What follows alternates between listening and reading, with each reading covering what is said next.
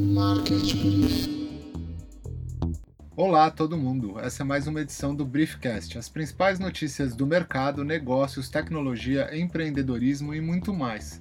Para quem não tem tempo de ler o Market Brief, eu sou Eduardo Vasques. Eu sou a Juliana Damasceno e vamos às quentinhas da semana. Gostei do olá a todo mundo. Os executivos de marketing estão na berlinda, mesmo acostumados à pressão por resultados. São os profissionais do chamado C-level. Olha, já, a gente já está exercitando o inglês na primeira notícia. Com menor tempo nos cargos. Pior do que isso, tem muitas empresas gigantes que estão simplesmente eliminando esse cargo. A discussão é tema de reportagem da Ed é, republicada pelo Meio Mensagem. Só para a gente ter uma ideia, Johnson Johnson, Uber, Lyft, Bean, Suntory Taco Bell e Hyatt são algumas das companhias que cortaram a posição. As funções e as gordas verbas estão sendo direcionadas para áreas como a de vendas ou desenvolvimento de produtos. É isso mesmo, Du? É, o marketing precisa se reinventar de verdade, o mundo mudou demais, as velhas táticas já não funcionam como antigamente e as empresas estão percebendo que atender bem, entregar o que se promete, experimentações, dão mais resultado do que campanhas de marketing efetivamente. Ainda é um movimento lento, mas deve mudar muita coisa aí nos próximos anos.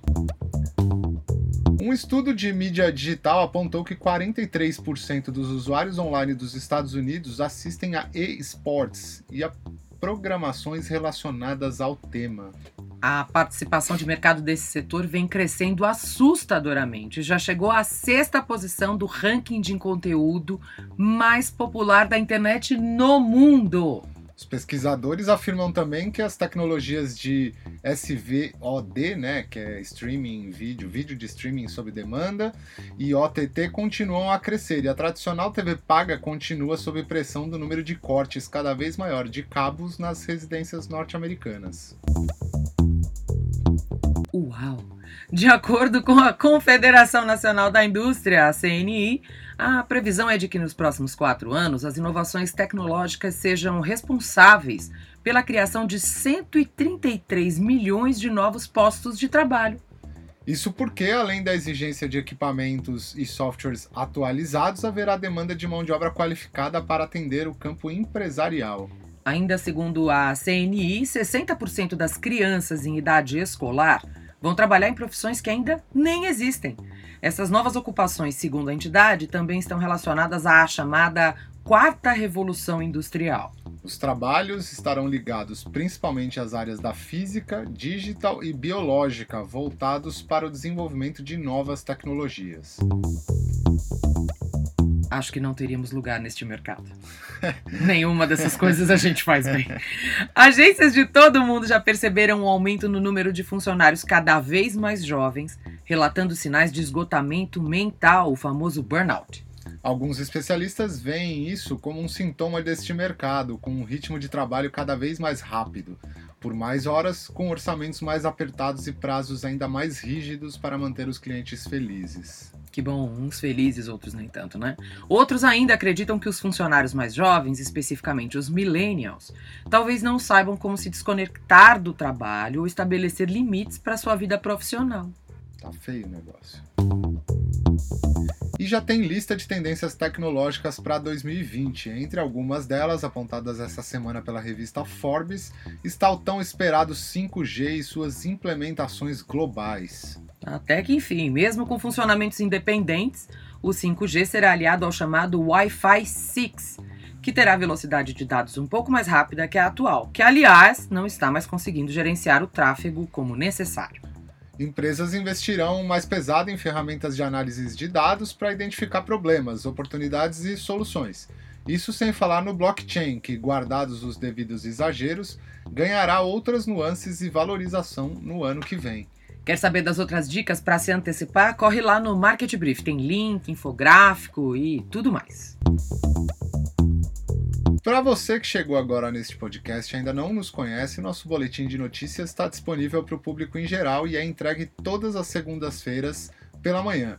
A gente conta com uma base qualificada de quase 2 mil assinantes. Nosso desafio agora é aumentar a base de assinantes com um público cada vez mais qualificado, enriquecer as informações para vocês e consolidar o serviço como uma plataforma de conteúdo relevante ampliando a qualidade da nossa curadoria. Ajuda a gente, assina lá www.marketbrief.com.br é no seu e-mail, é semanal e é claro, é de grátis. Sem tempo para ler tudo? Sem problema, só pegar seus fones, acessar nosso Briefcast para ouvir o resumão da semana com nossas lindas e desnecessárias vozes. Cansado de receber ligações de telemarketing? Agora você pode se cadastrar em site específico criado pela Agência Nacional de Telecomunicações, a Anatel para não ser mais importunado por ligações indesejadas, aquele povo que fica uma, cada hora de um estado diferente, né, que vem a ligação, é um negócio bem chato. Nossa, eu já recebi de acho que Mato Grosso do Sul ligação. Eu já Acho que foi o estado de, mais curioso. Eu já recebi de todos os estados. Chamado de não perturbe, o bloqueio passa a valer 30 dias depois da solicitação e as operadoras de telecomunicações serão obrigadas a cumprir com as regras. Olha que vai ser um sucesso, hein? Segundo os dados preliminares divulgados pela agência Anatel, mais de 600 mil pessoas já realizaram cadastro logo de cara, assim, logo que o serviço foi inaugurado. O povo não tá com paciência mesmo. Tadinhos dos atendentes. Cientistas da UCLA descobriram. UCLA. Eu disse UCLA. É, UCLA. É, UCLA. UCLA.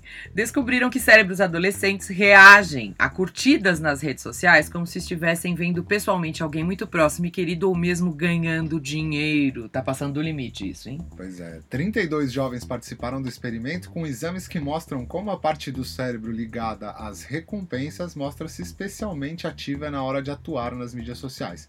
Ou seja, Ser apreciado nas mídias virtuais por meio de curtidas ativa este circuito particularmente sensível entre os adolescentes. Para o levantamento, os cientistas utilizaram uma versão falsa do Instagram, feita sob medida para a pesquisa. E os likes que eram visualizados pelos sujeitos participantes não eram nem dos amigos, mas sim da equipe de pesquisa. Tá piorando. Fotos com cigarros e álcool, dizem os pesquisadores, também são mais populares entre este público do que imagens mais neutras, como as de pratos de comida incrementados ou mesmo dos próprios amigos. E gastar muito tempo nessa espécie de aprovação social pode custar bem caro. Cientistas alertam que sintomas de depressão e tempo de conexão desses jovens podem estar totalmente interligados. Doido, né?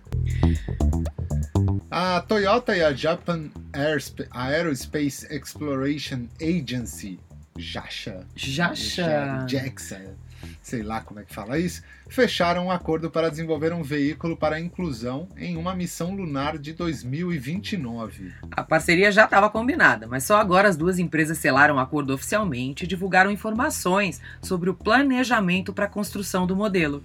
Em 2019, o projeto será totalmente de dedicado a identificar as necessidades técnicas. No ano que vem, o objetivo será montar e testar partes do veículo. E, finalmente, em 2021, os veículos serão testados para avaliar se o projeto está pronto para ser transformado em realidade.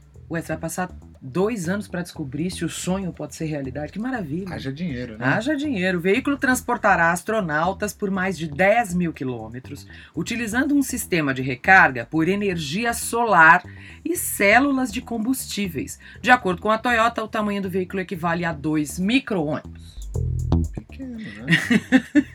e para fechar essa edição, recentemente as redes sociais foram tomadas por diferentes fotos dos usuários muito empolgados. O motivo, eles queriam se ver mais velhos.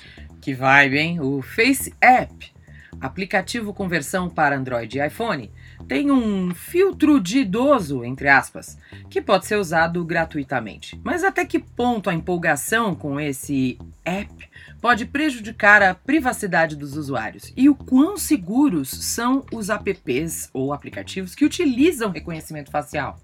A empresa de segurança de informação Kaspersky, o nome difícil de falar, né? Kaspersky, que assim como o aplicativo também é russo, analisou, a, a, analisou o, o, software e não identificou nada malicioso. Já quanto à privacidade. Para os especialistas, o maior problema é que cerca de 64% dos brasileiros não leem as condições de um aplicativo antes de baixá-lo e esquecem de pensar como os seus dados podem ser utilizados, ignorando essas configurações de privacidade. No caso do Face App, Por utilizar inteligência artificial para fazer as modificações a partir do reconhecimento facial, a empresa dona do app pode vender essas fotos para empresas, além desses dados facilmente caírem nas mãos de cybercriminosos e serem utilizados para falsificar nossas identidades. Não seria melhor mesmo esperar o tempo, o Senhor das Coisas, te mostrar isso pelo espelho? Né? Fica aí a reflexão, pessoal. O Briefcast dessa semana fica por aqui, porque o tempo de todo mundo tá passando rapidinho, rapidinho e até segunda. Uma ótima semana para todo mundo e vamos todos envelhecer. Aguardem. meu filho, tempo, tempo, tempo, tempo, vou te fazer um Marketing.